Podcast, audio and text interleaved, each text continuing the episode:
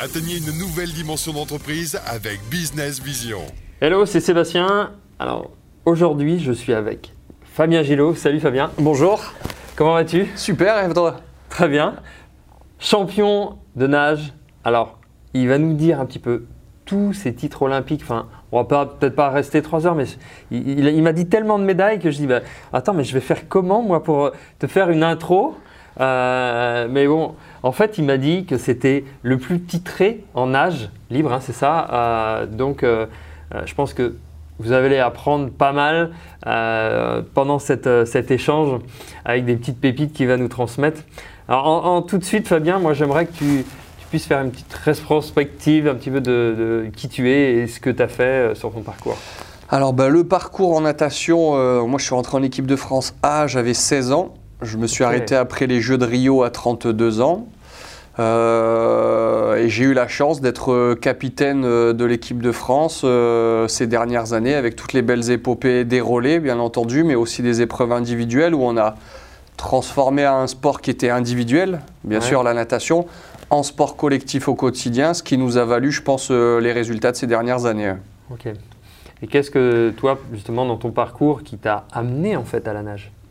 Bah, ça a été un pur hasard. Un pur hasard. J'étais euh, à Denain exactement, originaire du nord de la France. Je jouais au water polo. Ok. Tout simplement. Et le club devait monter en première division. Il n'y a pas eu assez de subventions euh, des collectivités. Donc tout le monde est parti jouer à Tourcoing, Lille, euh, Douai. Le club dans lequel je voulais continuer avec le même groupe de jeunes euh, c'était à Douai. Euh, mes parents finissant trop tard le, boulot, le maître euh, nageur, qui était également entraîneur de la partie natation, m'a dit plutôt que de ne rien faire, tu veux pas venir nous aider pour les interclubs Donc j'ai dit pourquoi pas? Je n'étais pas spécialement passionné de natation à la base. Et voilà, quoi, 15-20 ans après, voilà où j'en suis. Donc un pur hasard. J'ai jamais rêvé de natation. Maintenant, j'étais passionné de sport en général. Dès que tu me parlais de sport, je te disais oui à tout. Ok, d'accord. Ok. Et, c'est pour ça, c'est une, une, question que j'allais te poser justement. C'était quoi en fait ton plus grand rêve?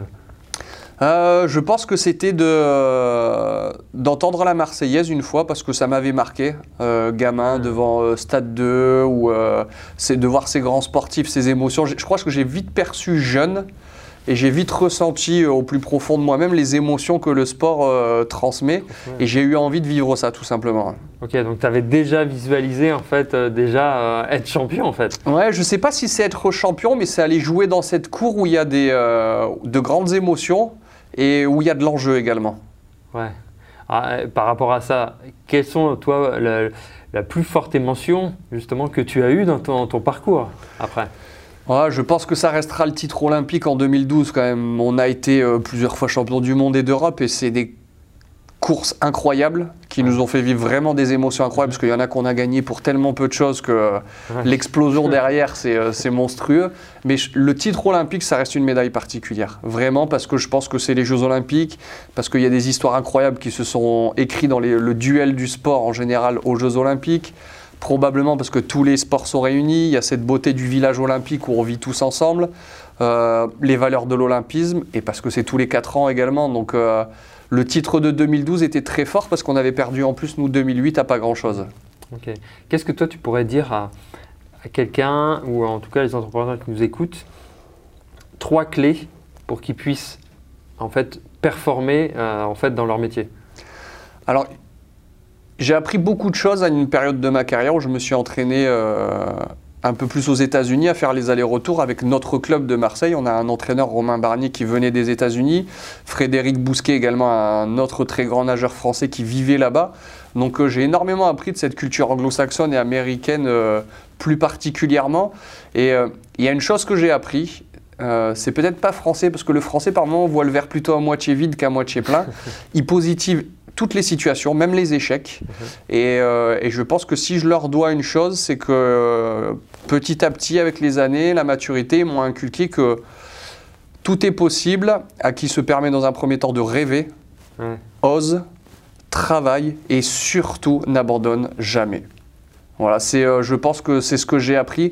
Et au vu des grands sportifs que j'ai pu croiser dans la natation ou dans d'autres sports, comme il y a euh, là pendant deux jours avec nous, euh, certains grands chefs d'entreprise qui ont des réussites incroyables aujourd'hui, qui sont des entrepreneurs français avec une renommée euh, internationale, ce sont des gens qui ont vécu des coups durs, mais qui ont été toujours en situation de se remettre en question, de pousser l'introspection peut-être un peu plus loin et de trouver des solutions. Des, des claques, on en prendra toujours. Et je pense que la marque des plus grands, c'est de rebondir. Ouais, c'est ça. Et, est-ce que toi, justement, une fois que tu rebondis dans les moments les plus, euh, les plus faibles, où tu dis ouais non, je vais abandonner, etc., est-ce que tu, qu'est-ce que tu peux te dire à ce moment-là qui, pourrait qui, peut remonter le moral? En tout cas, sur ton objectif. J'aime banaliser certaines choses. J'aime bien banaliser la victoire. Parce qu'on a l'impression que réussir, gagner ou dans le sport un titre olympique, par exemple, c'est quelque chose d'exceptionnel. Oui, c'est exceptionnel. Mais tes adversaires ont deux bras, deux jambes. Finalement, ils n'ont rien de plus que toi. C'est vraiment le, ce que tu vas décider, toi, euh, de mettre en place au quotidien, physiquement, physiologiquement, avec la préparation. Mais c'est ce que j'aime dans le sport. Moi, c'est pour ça que je suis tellement passionné de sciences humaines, d'études comportementales. On se rend compte que le pouvoir de la tête, quand on décide quelque chose, le corps est capable de réaliser des choses incroyables. Et si on prend l'histoire du sport de haut niveau, hein, si on- si- en ne prenant que le sport, euh, Michael Jordan s'était fait virer de son, pas viré, mais exclu du premier collège parce que soi-disant il n'avait pas le niveau. Lionel Messi était inapte au sport de haut niveau. Euh, il y en a eu tellement d'autres. Il y en a eu tellement d'autres. Et dans la culture entrepreneuriale aussi. Donc je pense qu'il ne faut pas écouter euh, ce qu'on raconte autour. Et euh, moi, ce que j'ai essayé de faire personnel- euh, personnellement, c'est euh, je n'ai jamais laissé, dire, euh, la, la place à quelqu'un de me dire ce que je n'étais pas capable de faire. Ouais. Je- plus on me disait que j'étais pas capable, et plus je, plus je travaillais dur. Donc vraiment, Le, sou- Persévérance, ouais, le souhait de démontrer quelque chose de- d'exceptionnel, je sais pas, mais en tout cas quelque chose qui n'avait jamais été fait. Et, et quand tu parles avec, et une fois de plus, hein, on a des entrepreneurs aujourd'hui devant nous, mais avec des sportifs ou des, ou des, des petites start-up ou PME qui ont explosé, des grands groupes français aujourd'hui qui, qui se développent à l'international, tu te rends compte que ce sont des gens qui ne se reposent jamais sur leur laurier et qui sont continuellement en recherche de progression. Et je pense que finalement, le, le jeu de la haute performance, c'est ça. C'est le jeu de progression. C'est Mm. pas le comment réussir, c'est le pourquoi réussir. C'est donner du sens aux choses. Ouais. Et, et justement, par rapport à toutes ces réussites, à tes réussites, euh, toi, qu'est-ce que tu veux Quel serait ton, ton plus grand rêve aujourd'hui, ta plus grande folie que tu voudrais réaliser dans ta vie? Ah, je dirais que euh, c'est ce que j'ai essayé de me mettre comme objectif, c'est que le, ma carrière sportive ne soit pas l'apogée de ma vie. C'est-à-dire que tout ce que je vais faire après soit au moins aussi excitant. Et même si je ne deviendrai pas le numéro un, par exemple, demain, parce que je travaille dans les assurances, dans les assurances, ou dans un autre domaine demain, si je décide de, de changer de voie, c'est de quand même aller viser l'excellence et de jouer dans la cour des grands. Et, euh, et ça, je pense que ça te maintient en vie. Et moi, j'ai besoin de ça. J'ai besoin de challenges qui me secouent au quotidien pour me sentir en vie. Sinon, je m'ennuie. C'est ça, bah, c'est bien, ça c'est vraiment, euh, c'est important de, de, de, de- de bien définir ce qu'on a envie, ce qu'on veut, etc. Et puis d'aller dans le. Dans Ouais, et puis ça, ça, c'est sûr, vraiment l'objectif et euh, s'y tenir, c'est quelque chose de très important. Mais je mets vraiment le doigt sur euh, l'abnégation, se construire dans la résilience, ne jamais abandonner. C'est vraiment quelque chose qui m'a marqué, moi, chez les plus grands que j'ai pu rencontrer dans plein de domaines. Que ce soit, je vous disais, des sportifs, des Mhm. chefs d'entreprise, des chirurgiens, euh, des chercheurs. Ce sont des gens qui n'abandonnent jamais. Ouais, tout à fait. Donc ça, n'abandonnez jamais. Vous avez un rêve, vous avez euh, quelque chose que vous souhaitez réaliser, foncez. Je pense que je le dis assez aussi. euh, les champions, ils le disent aussi. Donc euh, il faut y aller. hein. On voit les réussites euh, derrière de, de chacun. Donc c'est clair. Là, je te rejoins à, à 10 000 Est-ce que tu, par rapport à tout ton parcours, ce que tu as fait, est-ce que tu as une mission aujourd'hui à, à transmettre, une mission de vie à transmettre à, à ceux qui nous écoutent aujourd'hui? Ben, je pense que tout est possible. Alors c'est peut-être plus facile à dire aujourd'hui parce qu'on a, on a gagné les médailles qu'il fallait gagner, on a vécu de grands moments, mais ce qui est marrant, c'est que je ne me suis pas construit sur les victoires en fait. Je me suis construit sur les médailles d'argent et de bronze qui font mal et certaines quatrièmes places qui font encore plus mal. Et finalement, c'est là où j'ai énormément appris. Donc euh, oui, tout est possible, tout est possible. Et euh, je pense que la, curiosité est une richesse incroyable pour quelqu'un qui veut créer. Par exemple, nous, dans la natation, on a été chercher dans d'autres sports ce qui se faisait bien en préparation physique, comment travailler la cohésion de groupe sur les sports co, euh, discuter avec certains grands chefs d'entreprise sur le management interne, euh, sur quelque chose d'un petit peu plus linéaire, casser un peu les hiérarchies, qu'il n'y ait pas de favoritisme, que chacun soit capable de prendre la parole et d'aller au bout de ses idées autour d'une table de réunion. Et, ça, je pense que c'est très important. Ouais, c'est ce que me disait Camille Lacour.